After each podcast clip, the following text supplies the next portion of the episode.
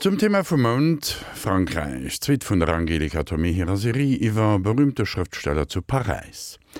Wem sie nicht gefällt, der hat nicht nur das Unglück gehabt, in Kräwinkel geboren zu werden, sondern verdient es auch, in Kräwinkel zu sterben. Dat schreibt den Friedrich Hebel iwwer Paris. Den Hebel wannet den Enien, bei dem Staat und das Sein en David Andro Kanner los huet. Op der Lëcht vun de berühmten Paris-Visiteuren, die Angelika Tomé haut präsentiert, sinn Oauteurenéi Fitzgerald Serner an Wedekind. Paris ist keine Stadt, sondern eine Welt, stellte Friedrich Hebbel begeistert fest. Wie es Leute hat geben können, die nicht gerne hier waren, begreife ich nicht. Ich möchte mich hier jahrelang, ja ein Leben lang aufhalten und denke nur mit Entsetzen daran, dass ich wieder werde scheiden müssen, schrieb er im Dezember 1843 an seinen Verleger. Zu diesem Zeitpunkt ist Hebbel gerade mal drei Monate in Paris. Der 30-jährige Dichter und Dramatiker steht am Anfang seiner Karriere, als er ausgestattet mit einem Reisestipendium in der französischen Hauptstadt ankommt. Hebbel vertieft sich in die französische Geschichte, unternimmt ausgiebige Erkundungsgänge durch die Stadt und begeistert sich für Architektur und Sehenswürdigkeiten. Da es mit seinen Französischkenntnissen nicht weit her ist, mag er es nicht, mit den einheimischen Dichtern in Kontakt zu treten. Aber er besucht die Theater und andere öffentliche Veranstaltungen. Friedrich Hebbel, der von Natur aus sehr zurückhaltend ist, öffnet sich. Der Aufenthalt erweitert seinen Horizont und inspiriert ihn zu neuen Werken. Paris hat sich von seiner lebendigen und belebenden Seite bald bei mir geltend gemacht, notierte an Silvester in sein Tagebuch und zählt die Früchte seiner Arbeit auf. Darunter das bürgerliche Trauerspiel Maria Magdalena, 14 Gedichte und mehrere Pläne zu neuen dramatischen Werken. Hebbel verschiebt seine Abreise immer wieder, doch nach einem Jahr heißt es endgültig Abschied nehmen. Sein letzter Tagebucheintrag ist eine Liebeserklärung an Paris. Jetzt scheint die Sonne wieder so freundlich, als wolle sie mir die Stadt noch einmal im glänzendsten Licht zeigen, damit ich sie nicht vergesse. Das ist unnötig. Paris wird immer der Mittelpunkt aller meiner Wünsche bleiben. Lebe wohl, du schöne, herrliche Stadt, die mich so gastfreundlich aufnahm empfange meinen wärmsten Segen, blühe länger als alle Städte der Welt zusammengenommen. Im Gegensatz zu Heppel, der nie wieder nach Paris zurückkehrt, besucht Frank Wedekind Paris sechsmal und verbringt zwischen 1891 und 1899 insgesamt drei Jahre dort. Auch im Hinblick auf ihre Interessen unterscheiden sich die beiden Paris-Besucher grundlegend. Wedekind lassen die Sehenswürdigkeiten kalt. Er begeistert sich für das Varieté, den Zirkus und die Kabarets. In den zwielichtigen Etablissements am Montmartre und in den Bohemcafés des Quartier Latin fühlt er sich zu Hause. Der junge Dramatiker umgibt sich mit Prostituierten und genießt die Freizügigkeit in der Stadt der Liebe in vollen Zügen. Wie ich geistig aufgeatmet habe, vom ersten Schritt an, den ich auf ein Pariser Pflaster trat, kann ich nicht beschreiben, schreibt Wedekind nach Hause. Jedes Mal, wenn er zurückkehrt, findet er Pariser schöner als je vorher. Er schwärmt in seinen Briefen von dem Liebenswürdigkeitsfluidum der Stadt. Babylon, wie er Paris nennt, ist für ihn ein Stück des prachtvollsten Rohmaterials. Wedekind betreibt bei seinen Aufenthalten Milieustudien. Seine Beobachtungen fließen in seine Bänkelieder ein und in zahlreiche Dramen. Hier reifen die beiden Teile seiner Lulu-Tragödie heran, der Erdgeist und die Büchse der Pandora, und es entstehen tagebuchartige Erzählungen, die in dem Band der Verführer erscheinen. In der Geschichte bei den Hallen zeigt sich der antibürgerliche Dichter von seiner sanften Seite. Im offenen Fiaker fahren wir über den Pont Saint-Michel ins Quartier zurück. Paris zeigt sich uns in seinem schönsten Glanz. Die glitzernde blaue Seine mit ihren unzähligen Dampfschwalben, ihren dunklen Buxierschiffen, ihren langen, weiß schimmernden Kähnen, die Bäume auf dem Boulevard, deren letztes Grün in der warmen Mittagsluft zittert, alles trägt dazu bei, meine Stimmung zu erhöhen und scheint mir vom lieben Gott auch nur dazu geschaffen zu sein.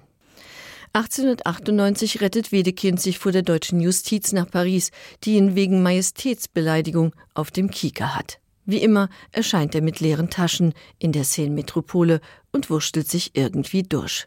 Es heißt, er habe sich bisweilen von seinen Geliebten aushalten lassen. Von finanziellen Schwierigkeiten konnte auch Walter Serner ein Lied singen. Der stets klamme Dadaist und Dandy kam 1920 nach Paris, als die Metropole zum neuen Zentrum der Dada-Bewegung avanciert.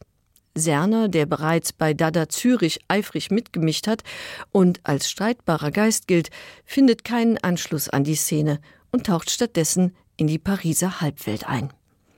Von seiner Faszination für lichtscheue Gestalten und leichte Mädchen zeugt sein Roman Die Tigerin, den er 1921 zu Papier bringt.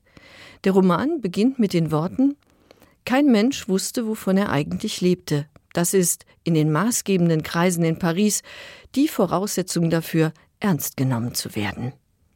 Die Rede ist hier von dem Gauner Feck, der zusammen mit Bichette, der Tigerin, ums Überleben kämpft, gegen die Antriebslosigkeit und ihre Amour fou.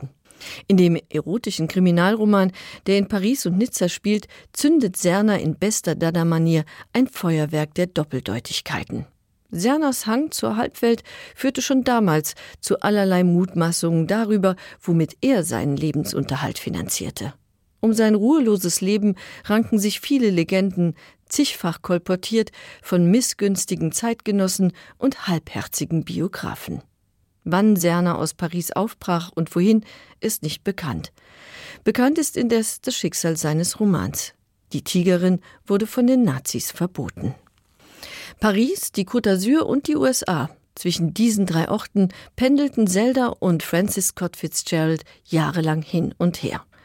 1925 zogen die Fitzgeralds erstmals für längere Zeit nach Paris. Kaum angekommen erscheint der große Gatsby in den USA und macht Fitzgerald mit einem Schlag berühmt. Scott Fitzgerald ist ein notorischer Trinker. Er wird Stammgast in den Brasserien am Boulevard Montparnasse, den Nachtclubs am Montmartre und in der Bar des Ritz. Der gefeierte Autor findet rasch Kontakt zu seinen Landsleuten in Paris, die vor der puritanischen Moral inklusive Prohibition in die Stadt des Lichts und der Liebe geflohen sind und hier einen kreativen Außenposten errichtet haben. Fitzgerald war der Überzeugung, das Beste von Amerika treibt es nach Paris. Der Amerikaner in Paris ist der beste Amerikaner. Von dem Erlös aus dem großen Gatsby hätten die Fitzgeralds eigentlich gut leben können, denn das Leben in Paris war damals günstig, aber sie werfen mit dem Geld nur so um sich. Deshalb muss Fitzgerald immer wieder Kurzgeschichten schreiben, eine Arbeit, die ihm verhasst ist.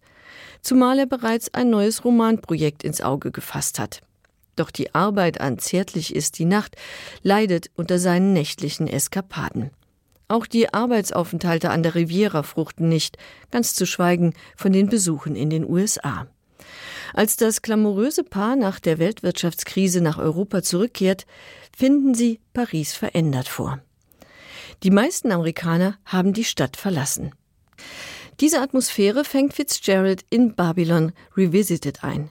Die Kurzgeschichte, die 1931 erstmals erschien, gilt gemeinhin als eine der besten von Fitzgerald.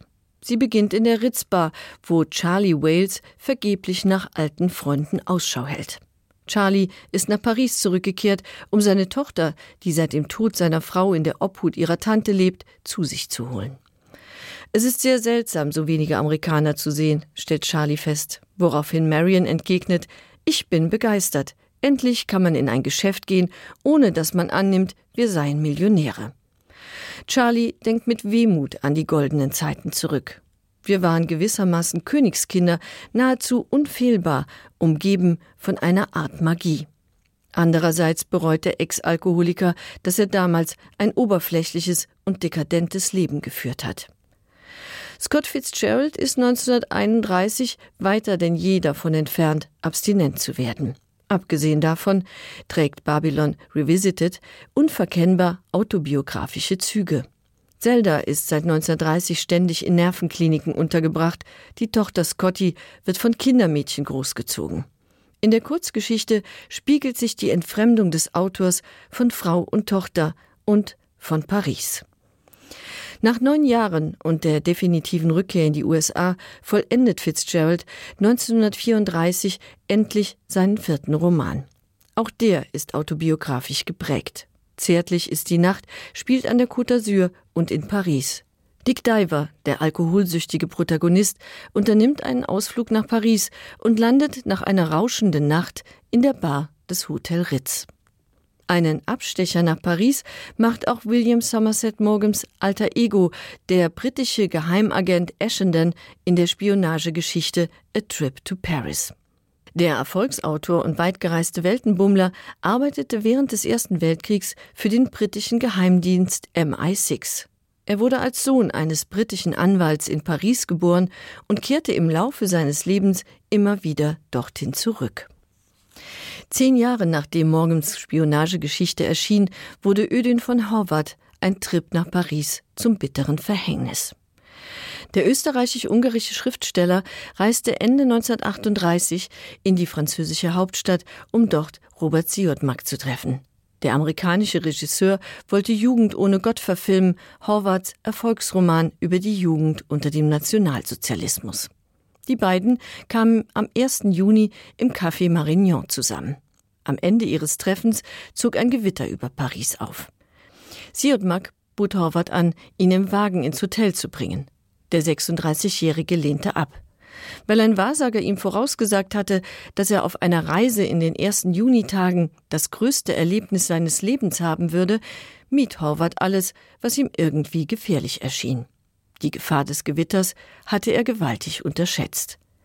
Am 2. Juni 1938 meldete der Figaro, ein Passant auf der Champs-Élysées von umstürzendem Baum getötet.